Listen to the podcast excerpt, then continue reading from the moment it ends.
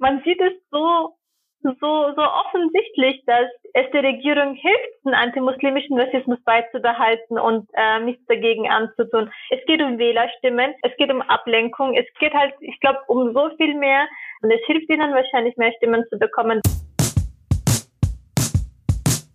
Hallo und herzlich willkommen zu Aufstehen laut, der Podcast für alle, die was bewegen wollen. Mein Name ist Maria Meyerhofer und ich bin Geschäftsführerin von Aufstehen. In unserem brandneuen Podcast spreche ich mit Aktivistinnen, Expertinnen und Betroffenen über die Themen, die vielen von uns so richtig unter den Nägeln brennen. Wir blicken hinter die Kulissen von erfolgreichen Kampagnen, die unsere Politik und unsere Gesellschaft verändern und wir schauen uns immer auch an, was wir, Menschen wie du und ich, ganz konkret tun können.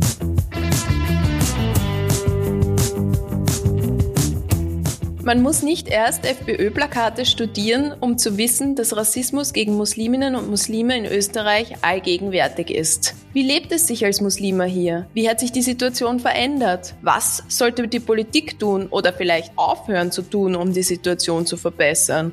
Und was können wir beitragen? Bei mir zu Gast heute ist Rumesa Dürk-Wieder von der Dokumentations- und Beratungsstelle Islamfeindlichkeit und antimuslimischer Rassismus in Wien. Herzlich willkommen, Rumesa. Schön, dass du da bist. Danke, Maria. Ich freue mich auch dabei zu sein. Magst du dich vielleicht ganz kurz vorstellen? Wer bist du und was machst du beruflich? Ja, klar. Also, äh, mein Name ist Rumesa Dürk-Wieder. Ich bin derzeit in Mutterkarenz aber habe davor Psychologie studiert und als Trainerin gearbeitet in der Erwachsenenbildung. Und ehrenamtlich bin ich bei der Doku-Stelle schon, glaube ich, sechs Jahre aktiv. Kannst du ein bisschen erklären, was die Doku-Stelle so ist, was die so macht und warum du dich dort auch engagierst? Ich kannte die Doku-Stelle noch bevor es gegründet worden ist, weil es ein Projekt war von zwei Freundinnen, also von zwei guten Freundinnen. Und durch sie habe ich halt erfahren, dass so etwas geplant worden ist. Aber so wirklich mit der Doku-Stelle habe ich ein Jahr später nach der Gründung begonnen. Sie hatten einfach jede Hand gebraucht, die helfen würde beim Report, aber auch bei den Fällen und genau. Und dementsprechend habe ich dann gleich ähm, wirklich hardcore begonnen, bei der Doku-Stelle zu arbeiten, indem ich Texte geschrieben habe mit ihnen oder ähm, ja und bei der Pressekonferenz ausgeholfen habe. Du hast jetzt schon ein bisschen deine Tätigkeiten erwähnt. Was macht die Doku-Stelle hauptsächlich oder worum geht's da? Du hast auch einen Report erwähnt. Die wichtigste Aufgabe überhaupt von der Doku-Stelle ist es, ähm, die Fälle, die uns gemeldet werden, dass wir sie dokumentieren und das heißt Fälle von antimuslimischem Rassismus. Genau, Fälle von Übergriffe. antimuslimischem mhm. Rassismus, von Islamfeindlichkeit. Ähm, dabei geht es darum, dass wir Musliminnen, aber auch Personen, die als muslimisch wahrgenommen werden, sie beraten, wenn sie so einen Fall erlebt haben, was sie machen können oder äh, wie sie jetzt vorangehen können. Aber auch einfach nur zuhören, wenn sie jetzt ähm, in einem emotional aufgeladenen, also Situation sind, dass wir einfach da sind für sie. Ich glaube, am Anfang war es wirklich auch ähm, primär, dass wir einfach zugehört haben, die Fälle gesammelt haben und das dann weiter gemeldet, also in der Öffentlichkeit präsentiert haben mit dem antimuslimischen Rassismus-Report.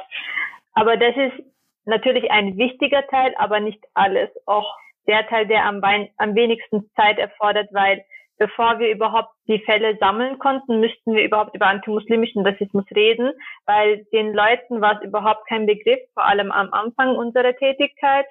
Die Personen kannten uns nicht, sie wussten nicht, ähm, wofür wir arbeiten und sie konnten mit dem Begriff antimuslimischen Rassismus und mit Islamfeindlichkeit nichts anfangen. Deswegen hat es davor sehr viel Sensibilisierungsarbeit gebraucht, nicht nur bei den Muslimen selbst, sondern auch generell bei der Mehrheitsgesellschaft. Mhm, mhm. Da würde ich ganz gern gleich einhaken, ähm, weil du den Begriff antimuslimischen Rassismus erwähnt hast, den wir auch gern unseren Hörerinnen und Hörern ein bisschen erklären möchten. Kannst du mit ein paar einfachen Worten versuchen zu erklären, was anti antimuslimischer Rassismus im Wesentlichen ist? Es geht um eine generalisierte Zuschreibung von negativen Stereotypen, Überzeugungen, Meinungen auf den Islam oder über muslimisch gelesene Personen, die dann durch diese negativen Stereotype, Überzeugungen oder Meinungen ihre Gesinnung in eine Tat überführen. Sei es ein Angriff auf ein Individuum oder wenn wir es auf der strukturellen Ebene reden würden, dann geht es um eine Diskriminierung oder Benachteiligung von bestimmten Personengruppen, also jetzt in dem Fall von Musliminnen. Und jetzt in einer einfachen Sprache, wie ich also wie wir das so verständlicher und begreifbarer machen können. Antimuslimischer Rassismus ist dann gegeben, wenn eine Person eine negative Meinung über den Islam oder über die Muslime hat und davon überzeugt ist, dass diese negative Meinung auf alle Muslime zutrifft.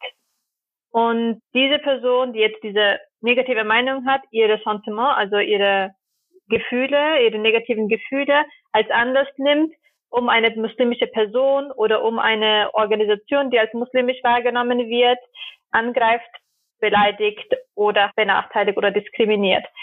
Wir können es zum Beispiel auf der strukturellen Ebene so beschreiben, dass ähm, antimuslimischer äh, Rassismus in den Schulen so aussieht, dass Schüler oder Schüler mit muslimischem Hintergrund schlechter benotet werden für die gleichen Leistungen, die ein Schüler einbringt, der nicht muslimisch ist. Oder im Krankenhaus, wenn muslimische Patienten nicht die gleiche Behandlung bekommen wie ähm, andere Personen. Das würde dann antimuslimischer Rassismus, also untergebrochen in einer einfachen Sprache sein. Mhm. Du hast jetzt die Strukturen erwähnt. Ähm, diese Strukturen sind natürlich einerseits über Zeit gewachsen, sie werden aber auch immer wieder neu geschaffen durch unser Handeln, ähm, also durch das Handeln von uns allen als Gesellschaft, aber natürlich auch durch das Handeln derjenigen, die in der Politik an den Schalthebeln der Macht sitzen sozusagen und dem, so wie die ähm, auf das Thema auch zugehen oder inwieweit die ähm, Islamfeindlichkeit oder antimuslimischen Rassismus auch zulassen oder verkörpern, wirkt sich das natürlich auf die Gesellschaft aus. Wie nimmst du denn das im Moment in der österreichischen Politik, zum Beispiel mit Blick auf die Bundesregierung wahr? Also sind da in letzter Zeit Sachen passiert, die du ähm, als rassistisch empfunden hättest aus dieser Perspektive? Wenn ich jetzt die Politik von einer Note von 1 bis 5, also sehr gut bis ungenügend beurteilen würde, ähm, wie ich es empfinden würde, wie sie zu antimuslimischen Rassismus agieren, dann würde ich sie, glaube ich, als ungenügend beurteilen.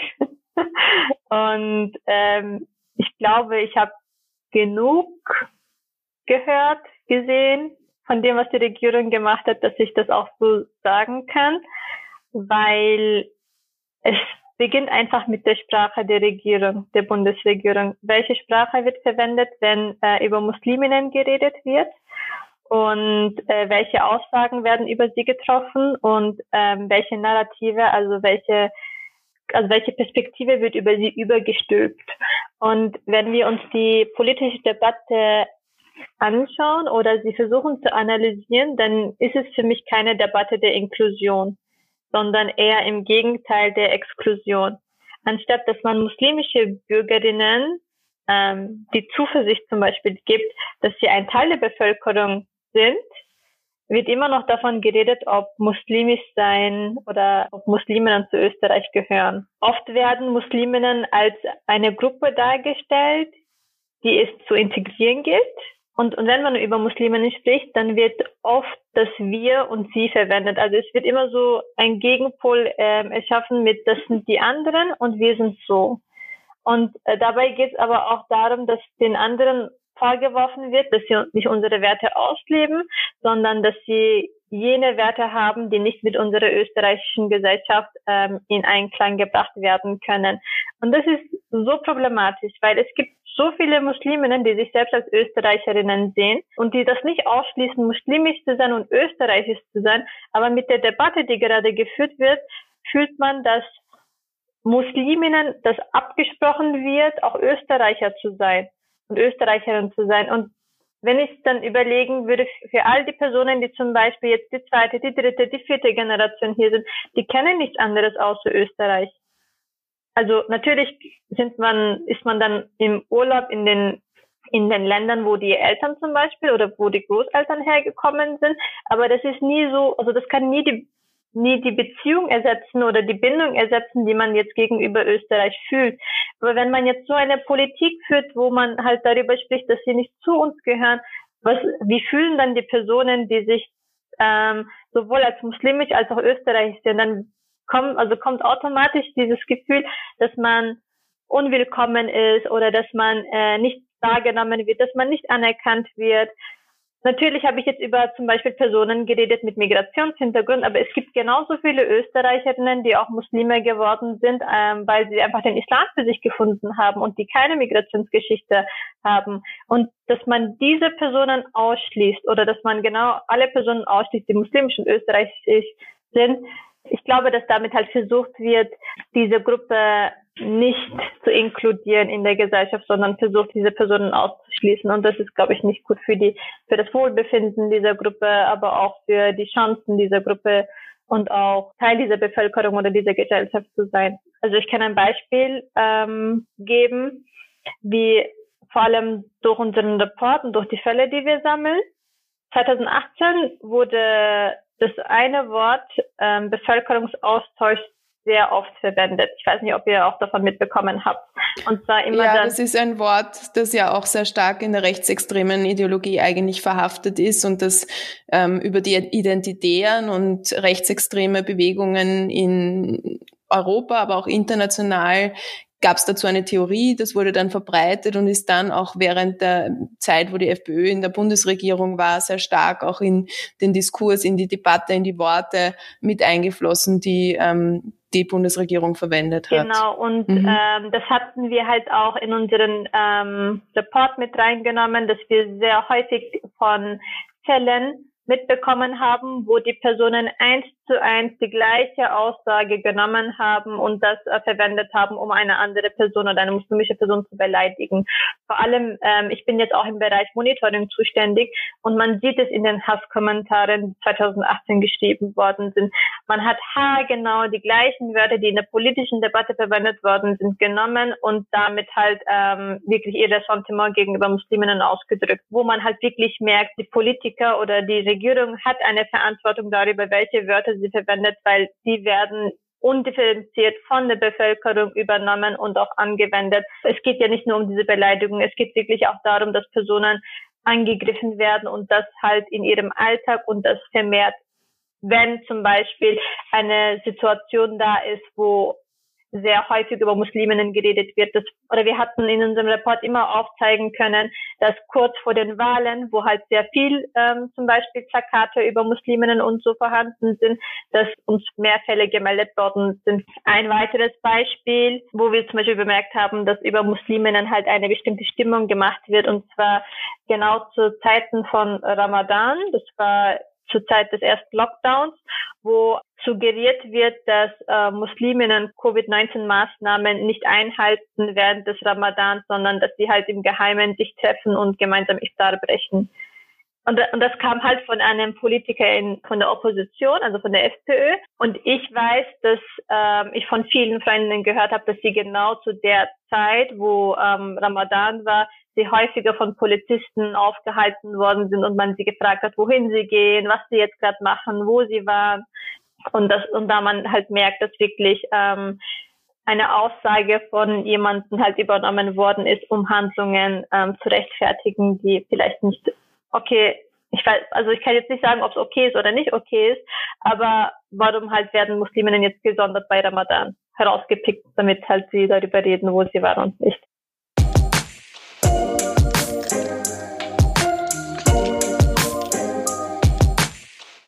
Wie hast denn du das wahrgenommen, das Verhalten unserer Politikerinnen und Politiker rund um den Terroranschlag im November? Ehrlich gesagt, bei der ersten Pressekonferenz von unserem Bundeskanzler Sebastian Kurz war ich noch zuversichtlich, weil er hat so schöne Wörter gesagt. Er hat gesagt, es geht, wir sollten uns nicht spalten lassen. Er hat gesagt, es gibt nicht mal einen Kampf zwischen Christen und Musliminnen. Und das hat wirklich so Hoffnung in mir erweckt, dass er das auch beibehalten würde. Aber so eine Woche später und die nächsten paar Tage habe ich mich gefragt, ob das der gleiche Mann ist, der vor ein paar Tagen das gesagt hat, aber dann die nächsten Handlungen so waren, dass ähm, wir muslimische, also dass die muslimische Community ähm, so auf, auf Scherben geht oder ich weiß nicht, dass äh, wir halt so vorsichtig sein müssen mit dem, was wir machen und mit dem, was wir tun. Das war genau die Zeit, wo halt der Antiterrorpaket jetzt vorgebracht worden ist und eine Woche nach dem Terroranschlag waren ja auch diese rationalen Muslimbrüder. Und wir wussten halt nicht, äh, wie das jetzt auf einmal so zustande gekommen ist, dass vor allem, wir haben immer noch getrauert wegen dem Terroranschlag. Wir haben selbst noch nicht begriffen, was da passiert ist. Und eine Woche später mit so etwas konfrontiert zu werden, hat uns wirklich betroffen, glaube ich, als muslimische Community. Mir hat auch eine Freundin erzählt, dass sie ganz stark das Gefühl gehabt hat, es ist auch von der Politik eine Stimmung erzeugt worden, in der sie als Muslimin sich jetzt rechtfertigen muss oder sich davon abgrenzen muss von diesem, von diesem Terroranschlag. Also, dass da so eine Erwartungshaltung Zurückhaltung auch da war, dass man sich in irgendeiner Form dazu äußert oder abgrenzen muss. Total. Also ich glaube, dass die Musliminnen auch bereitwillig sich oft, auch ohne dass jetzt äh, auf Aufforderung sich versucht haben zu distanzieren, alleine wegen dem Gedanken, dass es ein Muslim war und wir können das nicht so einfach stehen lassen, weil nicht alle Muslime sind so, gab es auch Personen, die halt von sich aus gesagt haben, das ist nicht okay, was da passiert ist. Die nächsten paar Tage nach dem Terroranschlag waren wirklich so viele Solidaritätsbekundungen da, auch von den Musliminnen. Die IGÖ, also die Islamische Glaubensgemeinschaft, hat eine Kranzniederlegung mit anderen Priestern und so zum Beispiel organisiert, wo sie dort waren. Von den Musliminnen her war es nicht so, dass also nach meiner Meinung nach, dass irgendjemand zum Beispiel das gerechtfertigt hat, was passiert ist. Stattdessen haben sie halt wirklich versucht, halt äh, zu helfen und auch ihre Trauer zum Beispiel ähm, kundzugeben. Ich hätte mir natürlich gewünscht, dass es kein Muslim gemacht hätte, weil wir, also ich, ich habe von mehreren jetzt gehört, dass wir alle gebetet haben, noch bevor bekannt worden ist, im Hintergrund vom Täter, dass es kein Muslim ist, weil wir uns wirklich gefürchtet haben mit dem, was danach kommen würde. Es hat sich, glaube ich, nur bewahrheitet, unsere Befürchtungen, wie jetzt mit Musliminnen danach umgegangen worden ist. Ich vergleiche es einfach jetzt mit dem, mit dem Terroranschlag, den Han, das in Hanau passiert ist. Ich meine, euch ist, das, euch ist das sicherlich auch ein Begriff. Es war ein Rechtsextremer, aber der Tat folgend kamen keine neuen Gesetze, kamen keine neuen Maßnahmen oder wurden keine Einschränkungen diskutiert jetzt, äh, wenn es halt ein Rechtsextremer getan hat. Aber wenn es ein Muslim getan hat, ich habe es gesehen, zwei Tage später wurde ein Antiterrorpaket herausgebracht. Man hat nicht gesagt, dass die Razzien was mit dem Terroranschlag zu tun hatten, aber das Timing war, ich weiß nicht, warum sie genau eine Woche später, nachdem es gerechtfertigt haben, dass sie jetzt eine Razzie veranstalten können. Also das ist für mich einfach nur so wieder ein Punkt, wo ich dann denke, ich glaube, wenn es eine Person ist, der einen muslimischen Hintergrund hat, der, der so einen Terroranschlag macht, dass danach härtere Konsequenzen kommen, als wie wenn es ein Rechtsextremer gemacht hätte. Merkt sie das auch in euren Zahlen bei der Doku-Stelle? Also schlägt sich da das auch nieder, dass sich das Klima jetzt gegenüber Musliminnen und Muslimen nochmal verschärft hat in Österreich? Gibt es mehr Übergriffe? Total. Also wir haben die Veränderung sofort bemerkt. Uns wurden unmittelbar nach dem Terroranschlag so viele Fälle gemeldet. Ich kann zum Vergleich zum Beispiel sagen, in den zwei Wochen davor wurde kein einziger Fall gemeldet. Und dann ähm, nach dem Terroranschlag jeden Tag mindestens ein Vorfall, der uns gemeldet worden ist äh, und uns zugeschickt worden ist. Und ich habe von vielen, ähm, vor allem Frauen gehört, dass sie sich nicht getraut haben, außer Haus zu gehen, vor allem die nächsten Tage nach dem Terroranschlag, einfach weil sie die Befürchtung hatten, dass sie jetzt mit mehr Angriffen konfrontiert werden. Und irgendwie hat sich ihre Befürchtung auch bewahrheitet. Immerhin ähm, hatten wir auch so viele Fälle gemeldet bekommen, auch immer mit der Kombination Terroranschlag, ja, ihr seid Mörder, ihr seid Terroristen es hat auch nicht geholfen, wenn du zu Hause geblieben bist, weil wir haben auch von Fällen äh, mitbekommen, wo die Tür der Wohnhausanlage von einem Muslim mit Eiern beworfen worden ist oder wo der Postkasten verunstaltet worden ist oder dass zum Beispiel so Boxen mit Schweineinnereien vor ihre Tür gestellt worden sind. Ich meine, ich finde es lustig, aber, aber es muss jetzt, es, also es muss jetzt nicht unbedingt sein. Im Internet hat sich das wahrscheinlich auch bemerkbar gemacht, oder? Also so Hass im Netz, Hassbotschaften. Total ich bin ja auch für die Monitoringarbeit zuständig und ähm, ich komme nicht mehr hinterher mit den Hasskommentaren, diese zu, zu sammeln und diese zu melden. Es sind so viele Sachen vorhanden. Ich habe nur ZIP 2 eingeschaut und wenn in Chip 2 das eigentlich eine gemäßigte Plattform ist mit eigentlich Personen, die halt, ich würde mal sagen, nicht so rechtsextrem, sondern die Mitte der Gesellschaft, ist so viele Postings vorhanden sind, was sind, also welche Hasskommentare oder erwarten mich dann, wenn ich zum Beispiel in YouTube auf FPÖ TV und so anschaue oder halt ähm, eine andere Zeitung mir anschaue, die halt jetzt nicht so Mitte, Mitte ist. Ihr habt ja auch auf die, auf die Vorgehensweise der Regierung als ähm, Doku-Stelle reagiert dann in weiterer Folge und habt einen offenen Brief an die Regierung geschrieben, den viele andere Organisationen, unter anderem auch wir von Aufstehen, unterstützt haben. Und konkret war der Anlassfall das Antiterrorpaket. Kannst du uns kurz erzählen, warum ihr das gemacht habt und ähm, was so die wesentlichen Forderungen auch in diesem offenen Brief sind? Wir haben den offenen Brief Ende November präsentiert. Es ging eigentlich ziemlich schnell. Wir haben gemerkt, dass da was faul ist, vor allem nach den Razzien oder vor allem nach dem Antiterrorpaket und wir uns angeschaut haben, welche Gesetzesvorlagen drinnen sind.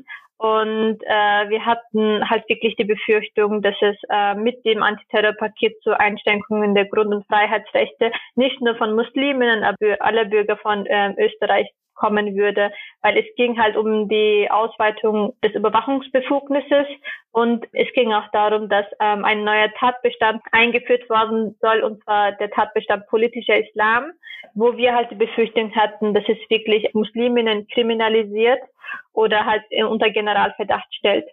Wir haben auch angemerkt, vor allem im offenen Brief, dass die jetzige Situation oder dass die jetzige Gesetzeslage vollkommen genügt hätte, um den Terroranschlag zu verhindern. Und dass es äh, wichtig ist, statt äh, jetzt neue Gesetze zu entwickeln, dass man halt auf eine umfassende und lückenlose Überprüfung von dem Terroranschlag und dem Behördenversagen, dass das äh, wichtig ist, dass das stattfinden sollte. Bis jetzt ist das noch nicht passiert. Ich meine, wir wissen, es gibt Sachen, die nicht gut gelaufen sind und immer noch fehlen uns halt konkrete ich würde nicht sagen eine Entschuldigung, aber es fehlt uns einfach die Rechtfertigung, wie es dazu gekommen ist, dass dieser Terroranschlag passiert ist, weil es waren so viele Indizien da, dass es dazu kommen würde. Ja, und das haben wir halt im offenen Brief auch erwähnt. Jetzt zum Begriff politischer Islam. Das ist ebenfalls sehr problematisch. Wir hatten auch bei der Präsentation des offenen Briefs Benjamin Oplatko eingeladen, auch ein ähm, Wissenschaftler, der vor allem zu dem Begriff politischen Islam oder halt auch generell zu antimuslimischen Rassismus arbeitet. Und er hat gesagt, dass wenn man diesen Straftatbestand politischer Islam einführt, dann würde das schwerwiegende Folgen haben, wirklich auf ähm, die muslimische Community.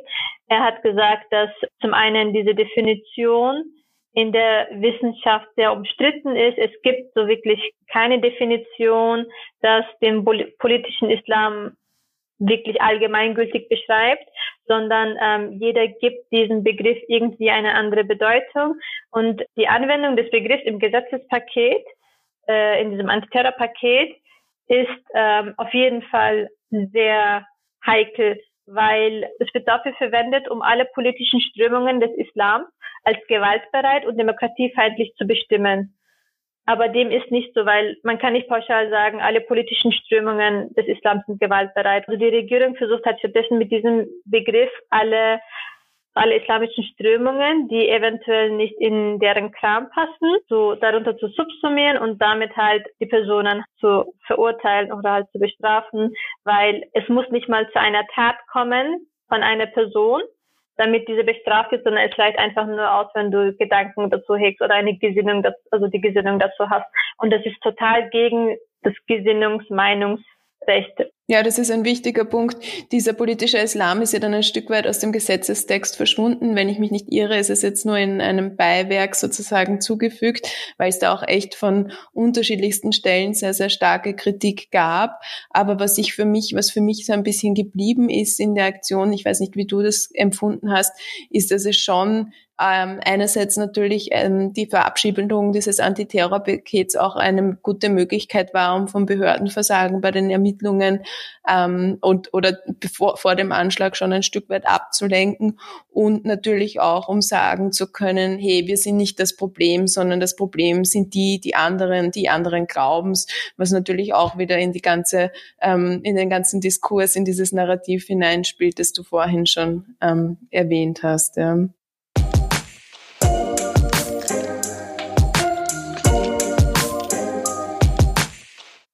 Jetzt, was wir in diesem Podcast auch immer wieder machen, ist, wir schauen uns an, was sich verändern kann und was sich verändern muss.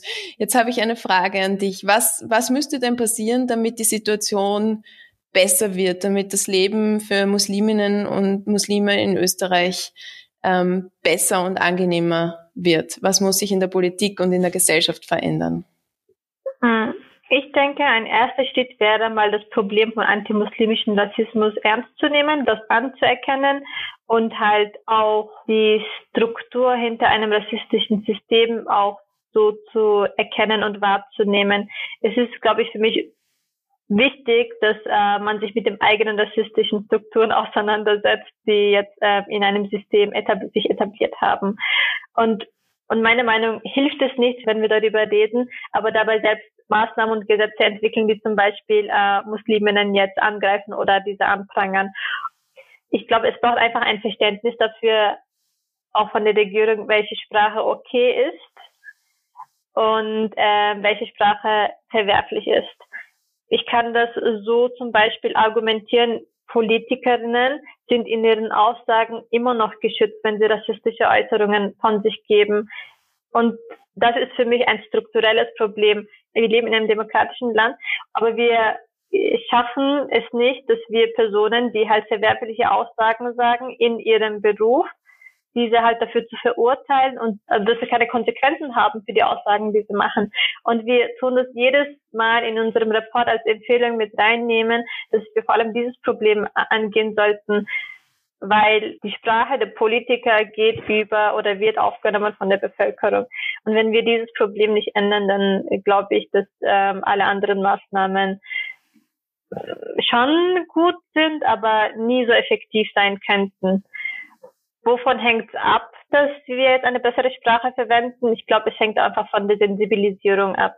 Wie viel ähm, Sensibilisierungsarbeit stecken wir hinein? In zwar, und zwar schon von Beginn an in der, in den Schulen, aber auch vor allem bei Beamten, die mit verschiedensten Gruppen arbeiten. Ich sage ja auch nicht, es geht um Musliminnen oder Muslime, es geht um eine generelle respektvolle Sprache, die wir allen Minderheiten gegenüber anwenden und ähm, wo wir halt nicht uns auseinander dividieren lassen, indem wir zum Beispiel sagen, ja, die sind so und die sind so und die sind so. Es hilft nicht für ähm, eine bessere Gesellschaft, es hilft nicht für die Solidarität untereinander. Es hilft einfach nicht, dass ähm, sich die Gruppe dann auch ähm, okay, so wie so wie sie es zum Beispiel wünschen würden, dass sie halt ein Teil der Gesellschaft werden oder dass sie partizipativ werden. Ich kann nicht partizipativ werden, wenn man schlecht über mich redet oder so. Und ja. Ich frage mich halt zu einem gewissen Grad, inwieweit ist das immer auch gewollt? Also sind alle Beteiligten wirklich auch willens, die Situation zu verändern oder verbessern? Weil wenn wir uns anschauen, wie in Österreich momentan Wahlen gewonnen werden, um, dann sieht man halt schon, dass das Kalkül auf Rassismus zu setzen, ähm, sehr gut aufgegangen ist in den vergangenen Jahren. Und was, was tut man dagegen, dass, dass, dass hierzulande immer noch Wahlen mit rassistischen Parolen gewonnen werden? Das ist für mich so eine große, große Frage, die mich umtreibt. Du hast so recht. Ich meine, ich meine, wir, wir merken es. Es ist einfach, also ich, also ich möchte es nicht so blond, also so offensichtlich sagen, aber es ist, also ich kann es mein, ich kann meine Augen nicht davor verschließen. Man sieht es so so, so offensichtlich, dass ich glaube, es der Regierung hilft, einen antimuslimischen Rassismus beizubehalten und äh, nichts dagegen anzutun. Ich meine, es geht um Wählerstimmen, es geht darum, es geht um Ablenkung, es geht, so wie du es auch gesagt hast, Maria, und es geht halt, ich glaube, um so viel mehr, dass, äh, dass antimuslimischer Rassismus einfach versucht wird, nicht weg, also es wird nicht versucht wegzudrängen, sondern stattdessen es wird halt versucht beibehalten zu werden, damit sie, glaube ich, ihre Sachen machen können, die sie angeplant haben. Sei es neue Maßnahmen, sei es neue Gesetze, sei es einfach nur mehr Wählerstimmen zu bekommen. Und wir können von den letzten Jahren sehen, es hat geholfen. Ich meine, mit was ist die FPÖ eigentlich so stark geworden oder wie, wie hat es so viele Stimmen bekommen? Einfach, weil sie diese Sprache mit wir und sie verwendet haben und jetzt meiner Meinung nach die Bundesregierung ist nicht anders. Ich meine, sie verwenden immer noch dieselbe Sprache und es hilft ihnen wahrscheinlich mehr Stimmen zu bekommen, damit sie eventuell, also meiner Meinung nach kapitalistischer und ähm, mehr ihrem Wohle ähm, zugerichtet arbeiten können, anstatt dass sie jetzt ähm, wirklich einen Sozialstaat ähm, aufbauen oder halt einen Sozialstaat optimieren, wie es Österreich meiner Meinung nach war, aber jetzt langsam sich abbaut. Mhm, mhm. Also Rassismus auch als bewusstes Mittel und Kalkül, um Interessen durchzusetzen, in welcher Form auch immer. Ähm, jetzt gibt's aber auch ganz, ganz viele andere Menschen in Österreich, die sich vielleicht fragen, was kann ich als Person, die nicht von antimuslimischem Rassismus betroffen ist, tun, um die Situation besser zu machen, um Betroffene zu unterstützen. Ähm, wie kann ich mich engagieren? Ich glaube, ich würde es unterteilen in zwei Instanzen. Einmal würde ich ähm, über das, was ich als Person in meiner Umgebung machen kann. Und das andere würde ich, was kann ich machen, wenn ich islamfeindliche Fälle selbst erlebe. Ich würde mit Nummer eins beginnen, also was kann ich in meiner Umgebung tun, damit über das Thema geredet wird und dass sich halt mehr Personen damit auskennen. Es ist wichtig und ich glaube, es ist auch das A und O für eine solidarische Gesellschaft, dass man halt Themen zu Rassismus anspricht, auch antimuslimischer Rassismus. Es sollten Räume geschaffen werden, wo Personen auch ähm, darüber reden können und wo sie neue Einblicke, neue Perspektiven bekommen können.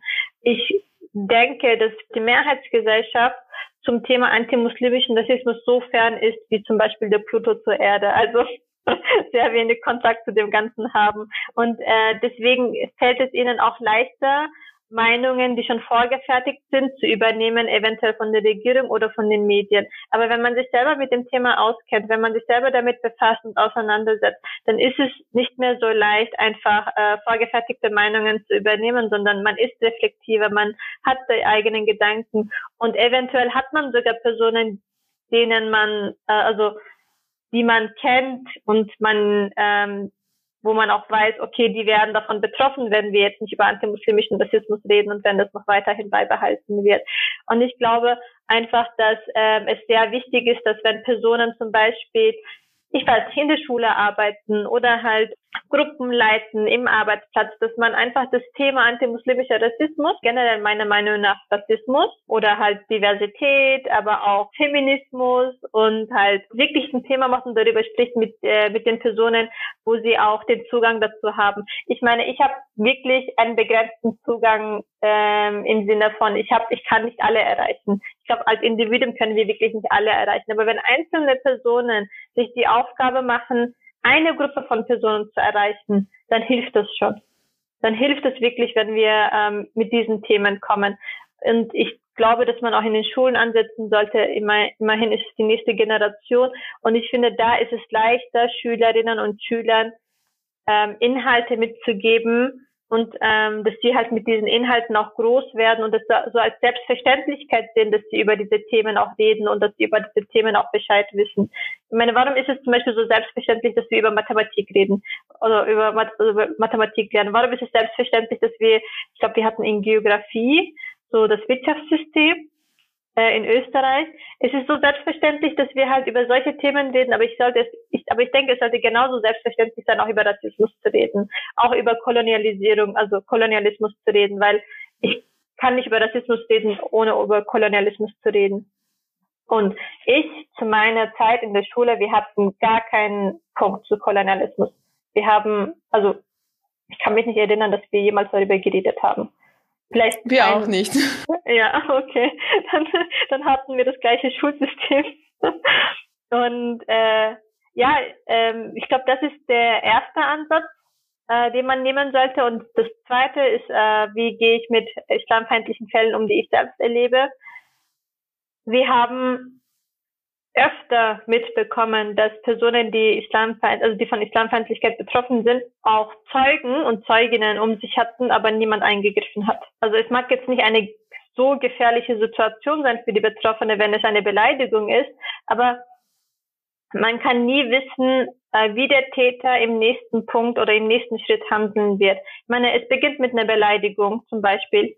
Es kann ähm, dann zu einer Auseinandersetzung kommen mit zwei Personen und irgendwann könnte der Täter auch oder die Täterin auch den Handlungsbedarf sehen und angreifen. Ich habe von Fällen gehört, wo es so, also wo es zu spät war, wo in einer vollen U-Bahn eine muslimische Frau einfach niedergeschlagen worden ist und niemand eingeschritten hat.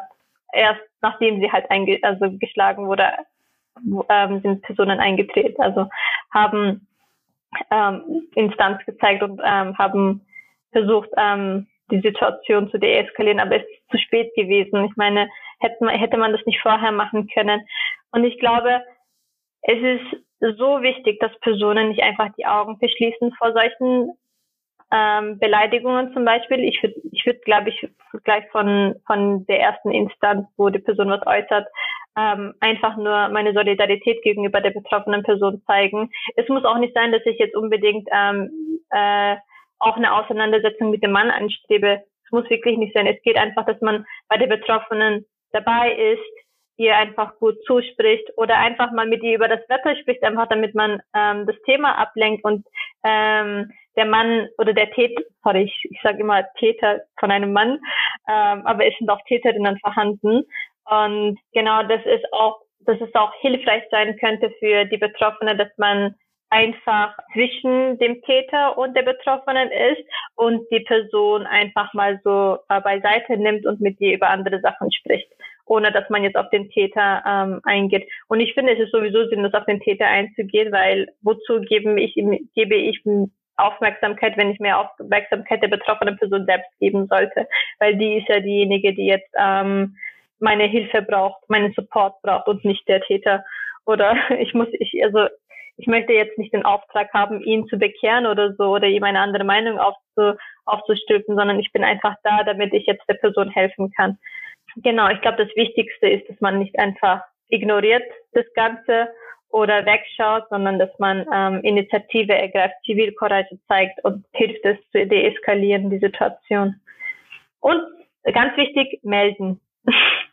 Entweder bei der Dokumentationsstelle bei uns oder bei Sarah, weil wenn Fälle nicht gemeldet werden, dann können wir das auch nicht veröffentlichen oder präsentieren. Aber äh, es ist sehr wichtig, dass wir Fälle haben, die wir präsentieren können, damit wir auch aufzeigen können, antimuslimischer Rassismus existiert und es ist ein ernstzunehmendes Problem. Danke dir für diese Anregungen am Schluss auch zum Handeln und äh, danke dir für die vielen, vielen Infos. Ich persönlich habe gerade sehr, sehr viel gelernt während diesem Podcast. Ähm, die Tipps, die du erwähnt hast, beziehungsweise Stellen, wo man sich auch hinwenden kann, werden wir noch in unserer Folgenbeschreibung auf aufstehen.at slash podcast ähm, veröffentlichen. Wir sind am Schluss unseres heutigen Podcasts angelangt. Vielen herzlichen Dank, dass du da warst.